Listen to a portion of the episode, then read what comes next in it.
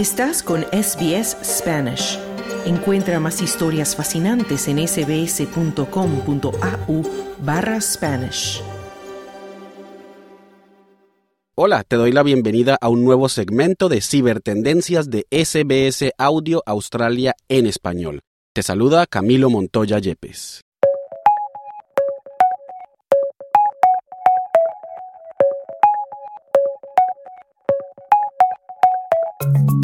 Si hay algo que no se detiene es el avance de las tecnologías. 2023 estuvo marcado por el rápido desarrollo de la inteligencia artificial y este año que inicia no será la excepción. Y aunque quizás no te des cuenta, poco a poco empieza a estar presente en todas las industrias y en nuestra vida diaria. Pero mientras la inteligencia artificial avanza a un ritmo rápido, las preocupaciones por la privacidad y la seguridad de los datos personales también. Eso sí, a medida que avanzan las máquinas, el ser humano evoluciona sus capacidades frente a ellas. De todo esto nos va a hablar Bianca Vaquero, colaboradora habitual del segmento Cibertendencias, quien está con nosotros desde España. Bianca, buenas tardes. Bueno, antes que nada, quiero desearte un feliz 2024 y cuéntanos con qué empezamos hoy. Hola, muy buenas tardes y bueno, feliz año, feliz 2024. Espero que este año estemos juntos y eh, veamos cómo evoluciona la tecnología este nuevo año. Bueno, vamos a empezar con una noticia mm, increíble eh, y es que eh, ha sido Willis Gibson uno de los protagonistas de esta última semana, ya que ha logrado convertirse en el primer ser humano que ha superado el icónico videojuego de Tetris. Yo creo que todo el mundo sabemos el Tetris, que lo hemos visto, lo hemos visto, lo hemos jugado. Yo creo que es uno de los juegos más famosos del mundo, más reconocibles. Y bueno, pues ha sido este chico el que ha venido y ha dicho, mira, pues me voy a pasar el juego, no os lo pasáis vosotros, me lo paso yo, 13 años solo. En teoría, este juego, como si lo habéis jugado en alguna ocasión, mm, se puede continuar, digamos, infinitamente jugando. Es decir, que no tiene final, como cualquier otro juego. Pero eso sí, si un jugador es lo suficientemente bueno, bueno, pues a lo mejor no. Willis lo que ha hecho es alcanzar la pantalla de la muerte, la conocida como la pantalla de la muerte, que es colapsar el límite funcional del juego, tras una partida de tan solo 40 minutos, llegando a alcanzar el nivel 157. Eso sí, cuando llegó al final, eh, decía que había llegado al nivel 18, pero lo que había ocurrido es que eh, daba error, se reflejaba en el sistema que eh, no estaba configurado para llegar tan alto, según podemos leer en The New York Times, que es el que le ha hecho la entrevista. Para ponernos un poco en contexto, yo creo que todos conocemos el Tetris, considerado uno de los primeros videojuegos de la historia, ¿no? Y el más comercial por el ingeniero de software Alexei Pajitnov y pues fue lanzado por Nintendo allá por el 1989, que hace ya unos cuantos años. El objetivo, para el que no lo sepa, bueno, pues era evitar que los bloques estos se acumularan uno encima de otro y había que rotar los bloques y colocarlos de tal manera que pudiéramos formar unas líneas y esas líneas desaparecían y iban bajando, ¿no? Bueno, pues durante 30 años todas estas partidas que todos hemos jugado alguna vez, yo por lo menos sí, terminaban con ese game over. Y es que hasta el momento solo, por supuesto, una inteligencia artificial como no, había logrado vencer este juego, tal como lo ha hecho eh, este, este chaval de 13 años. En 2021 fue el programador Greg Cannon quien utilizó un software llamado Stack Rabbit para poder jugar lo que se consideraba un Tetris perfecto. Durante muchísimos años se ha pensado que el límite del Tetris era el nivel 29, cuando los bloques, si alguno habéis jugado y habéis llegado al nivel 29, que es bastante complicado, ya os lo digo, empiezan a caer los bloques muy rápido y es imposible seguir el ritmo. Sin embargo, bueno, una nueva generación de jugadores en la última década han comenzado a derrumbar ese techo y empezaron a desarrollar técnicas y hacerse profesionales. Es que es así. Y consideraban incluso pues distintas maneras de pulsar los controles y tal. Y hacían algo mm, increíblemente difícil, pues fácil. Según comentaba el propio Willis, el niño pues que ha superado el Tetris, eh, decía que es muy fácil comenzar, todo el mundo puede jugar al Tetris, pero es muy difícil de dominar. Este chico, Willis, ha jugado al Tetris de manera competitiva, como hemos dicho, desde 2021, bajo el nombre de Blue Scooty. Y y se enganchó al, juego, pues que vio unas partidas en YouTube, ¿no? alguien jugando en YouTube. Repito que este es el Tetris clásico, ¿vale? Porque hoy en día hay muchísimos tipos de Tetris, no, este es el Tetris clásico, el primero, el de toda la vida. Y bueno, pues su madre le compró esa Nintendo donde estaba ese Tetris y pues se enganchó y, se ha convertido, pues eso, eh, en una máquina de Tetris. Otros jugadores han logrado vencer el Tetris, eso sí, pirateando el software del juego, no como él que lo ha hecho así, tal cual, jugando. El pasado 19 de diciembre fue cuando consiguió romper el récord del nivel 153 y el 21 del pasado diciembre pues finalmente se convirtió en el primer humano, repito, en ganar el juego en el hardware original, es decir, en el Tetris clásico, que es dificilísimo. Este chaval pues, eh, dijo en otra entrevista también que su récord se lo dedicaba a su padre, quien falleció en diciembre. Así que nada, enhorabuena, un logro para la humanidad frente a la máquina.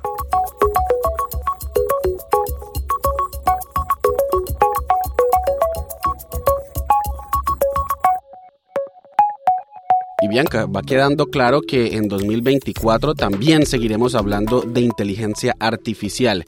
Y como lo decía al inicio, cada vez más presente en todas las industrias, ahora también en las artes. Bueno, pues sí, por supuesto, no podíamos empezar el año sin hablar de la inteligencia artificial, por supuesto. Y cogeros el cinturón porque este año va a ser fuertecito, ¿eh? Con la inteligencia artificial. Pero bueno, esa es otra historia. Ahora vamos a hablar de un grupo de estudiantes de varias universidades, tanto de Estados Unidos como de Reino Unido, que lo que han hecho es, o lo que están haciendo, porque lo siguen haciendo, es utilizar, por supuesto, la inteligencia artificial para descubrir esos secretos que pueden estar detrás de las antiguas obras clásicas de arte y que el ojo humano, pues por desgracia, no puede ver. Concretamente, según sus conclusiones, perdón, han construido una red neuronal de inteligencia artificial que ha identificado algo inusual en un rostro de una pintura de Rafael, en concreto que parece ser que eso no fue pintado por Rafael. Y bueno, lo curioso no es ese dato, sino cómo se consiguió llegar a esta información usando la inteligencia artificial. Bueno, pues todas estas pesquisas, todo lo que se especula ¿no? sobre la obra de Madonna de la Rosa o Virgen de la Rosa, eh, que está expuesta en el Museo del Prado de Madrid y que fue pintada entre 1518 y 1520 sobre lienzo, pues todas esas cosillas, ¿no? Según los expertos, partieron de la base de que a mediados del siglo XIX los críticos de arte empezaban a sospechar de que Rafael, pues a lo mejor podría no haber pintado algunas de sus obras, o por lo menos una obra entera. En concreto, en esta obra hay un rostro, un rostro que representa a San José en la parte superior izquierda del cuadro y que bueno, pues hace tiempo los expertos están ahí debatiendo sobre si eso es o no original, puesto que eh, se ha comentado en algún caso de que ese rostro está peor hecho que los demás, de una, manera distinta. Según eh, con la revista Science Alert, se comenta ¿no? que si bien se requiere una evidencia diversa para concluir la procedencia de una obra de arte, este nuevo método de análisis basado en un algoritmo de inteligencia artificial se ha puesto del lado de, de esos críticos ¿no? que piensan que hay algunos trazos que no fueron obra del artista. Y aquí nos estamos preguntando todos, ¿y esto cómo, cómo se ha conseguido? ¿Cómo se ha llegado a esta conclusión? Bueno, pues estos investigadores, ya como he comentado, de Reino Unido y Estados Unidos, lo que han hecho es desarrollar un algoritmo de análisis basado en las obras que sí que se sabe que son de Rafael explicaban pues que se utilizaron imágenes de pinturas autenticadas de Rafael para entrenar, como siempre se suele hacer, a una máquina reconocer ese estilo en un grado muy detallado. Y cuando digo muy detallado es muy detallado. Desde pinceladas, paletas de colores, sombras, aspectos de la obra en general, pues eh, cosas que, pues eso, la computadora ve muchísimo más profundamente que cualquier ojo humano, a un nivel hasta microscópico. Como normalmente ya sabemos, porque aquí somos ya expertos en inteligencia artificial, estos procesos de aprendizaje automático normalmente, como ya sabemos, necesitan entrenarse con muchísimos ejemplos, con cantidades ingentes de datos. Pero en este caso se modificó la arquitectura previamente entrenada desarrollada por Microsoft, en concreto la ResNet 50, junto con una técnica tradicional de aprendizaje automático de toda la vida llamada Support Vector Machine. Según estos investigadores, este método tiene un nivel de precisión del 98% cuando se trata de identificar pinturas de Rafael. Hassan Ugeil, de la Universidad en concreto de Bradford, en Reino Unido, eh, comenta que cuando probaron en concreto este cuadro, el de la rosa en su conjunto, los resultados, los resultados perdón, no fueron concluyentes. Que luego se empezaron a probar partes individuales del cuadro en vez de en conjunto, y ahí es cuando ya dicen que creen que más, lo más probable es que esa cara, en concreto, de José no fuera la de Rafael. Además, ya no solo eso, sino que es que la IA podría conocer eh, a quién pertenece esa cara, ese rostro.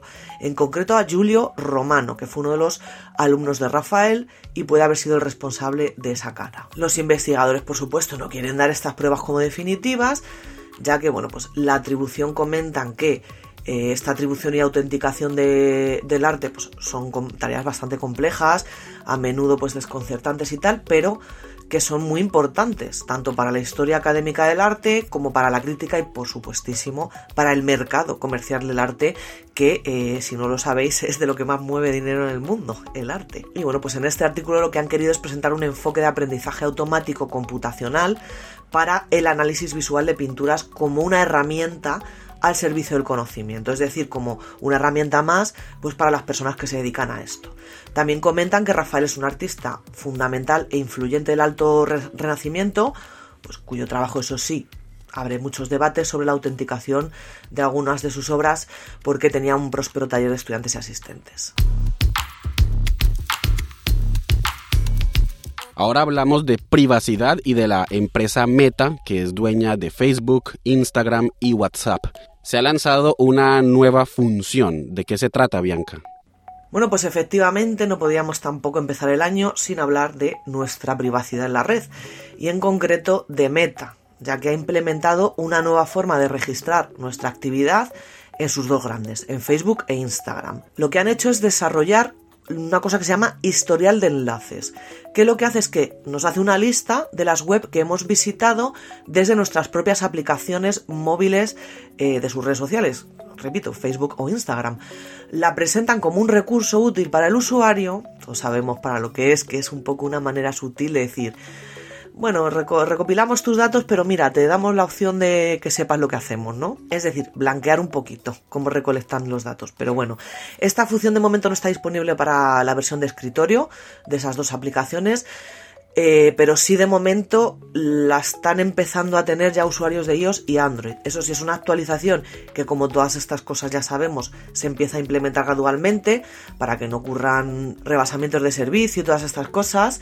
Y eh, según podemos leer en la propia web de ayuda de Meta, mm, pues eso, es probable que todavía no nos aparezca, pero nos irá apareciendo tranquilos. Este historial, más concretamente, para que lo entendamos, lo que hace es que va a aparecer esos enlaces a los que accedimos tanto a, eh, a través de Instagram como de Facebook en los últimos 30 días y que visitas desde el navegador integrado en estas aplicaciones. ¿De acuerdo? Está activo de una manera predeterminada, pero podemos, por lo menos, mira, nos dan esta opción de desactivarlo en cualquier momento. Según explica la empresa, si activamos este historial, pone que tal vez se use esa información eh, tanto el navegador de Facebook como de Instagram para mejorar los anuncios en las tecnologías de Meta, es decir, los anuncios dirigidos. Si desactivamos esta nueva función, eso sí, mm, Meta pues eh, va a tardar mucho, el pobrecito, en eliminarte todo, en concreto hasta 90 días, para poder eliminar toda esa historia. Las plataformas, eso sí, no incluirán el registro, los enlaces visitados desde los chats, tanto de Messenger como Instagram. Simplemente lo que vamos a tener que hacer es eh, para hacerlo, desactivarlo en Facebook en configuración, ¿vale? Nos vamos a la configuración de Facebook y por ahí nos tiene que aparecer la opción. Y en Instagram tendríamos que ir a la sección de tu actividad, en el menú principal del perfil. Y bueno, no es ningún secreto, ¿no? Que Facebook, bueno, Meta, siempre está monitoreando los enlaces sobre los que hacemos clic, tanto en Facebook como en Instagram, siempre, ¿no? Los navegadores integrados en estas aplicaciones facilitan el acceso, eso sí, a contenido enlazado sin tener que salir de las plataformas, pero bueno, pues también permiten a compañías, no solo a Meta, no vamos a demonizar aquí solo a Meta siempre, sino que es en general, eh, hasta sobre todo a estas grandes de la industria, registrar cada vez que hacemos una interacción con un, sitio externo, desde su propia aplicación. Esto es desde tocar un anuncio hasta abrir un enlace que nos ha mandado Menganita o Fulanita o, lo que sea, ¿no? Seleccionar un texto o incluso cuando realizamos capturas de, pantalla, perdón. Y repito que esto no solo Meta, sino que otras aplicaciones también lo hacen tranquilamente como es. En su momento Meta dijo que es una forma eh, que esta forma de monitoreo, pues eh, resaltando que los usuarios pues damos el consentimiento, ¿no? Para que estas aplicaciones rastreen nuestros datos, es decir, que no es ningún secreto. También comentaban que esta información se utiliza para la publicidad dirigida, como os he comentado antes, o para fines de mediación no especificados. Ahí ya no sabemos. En la práctica, pues lo que está haciendo Meta con este historial nuevo, con esta lista de historial de enlaces, es dar un poco visibilidad a cómo nos rastrean, creando una ilusión de control, como diciendo, mira, pues te estamos diciendo lo que estamos cogiendo de ti. Ahora, eso sí, no vamos a parar. Bueno, podemos hablar que Meta está completamente a contracorriente de lo que están haciendo otras grandes tecnológicas como Apple, por ejemplo, que lleva desde 2020 con una implementación que hizo sobre el control de privacidad para iPhones llamada App Tracking Transparency. Google, por ejemplo, también por su parte está ya en pruebas controladas para eliminar, que esto también hablamos aquí, las cookies de los usuarios que dejan en Chrome, un poco velando por la privacidad del usuario, pero Meta ha dicho, mira, pues no. También eh, organismos reguladores están ejerciendo presión con cada vez la menos privacidad que tenemos cuando utilizamos Internet. A principios del año pasado, de 2023, ya sabemos, la Unión Europea, que es súper férrea con estas cosas de la privacidad, multó a Meta con 390 millones de euros por obligar a los usuarios tanto de Instagram como de Facebook a recibir anuncios personalizados sin consentimiento, o sea, porque sí. Y en noviembre el Comité de Protección de Datos Europeo le prohibió expresamente que utilice esa información personal de cualquier ciudadano europeo para mostrar anuncios dirigidos. ¿Qué ha hecho Meta? Ha, dicho, bueno, venga, pues no lo voy a hacer. No, lo que ha hecho es crear una versión de pago, que esto yo creo que también lo hemos comentado aquí, tanto de Facebook como de Instagram, solo para Europa que lo que hace es que permite navegar por ambas redes sociales sin ver anuncios. Ahora, eso sí, los anuncios no te los vas a comer, pero eso sí, no se garantiza que ese pago de, suscripción mensual pues evite en ningún caso el rastreo de datos personales. o sea que simplemente no vamos a ver publicidad, pero eso sí, nuestros datos personales van a seguir siendo rastreados. No sé qué pensáis vosotros de este tema de la privacidad, pero bueno, sin lugar a dudas, tanto la inteligencia artificial como este tema de la privacidad va a seguir siendo tendencia este año, segurísimo.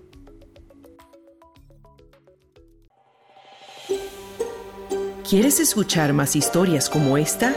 Descárgatelas en Apple Podcasts, Google Podcasts, Spotify o en tu plataforma de podcast favorita.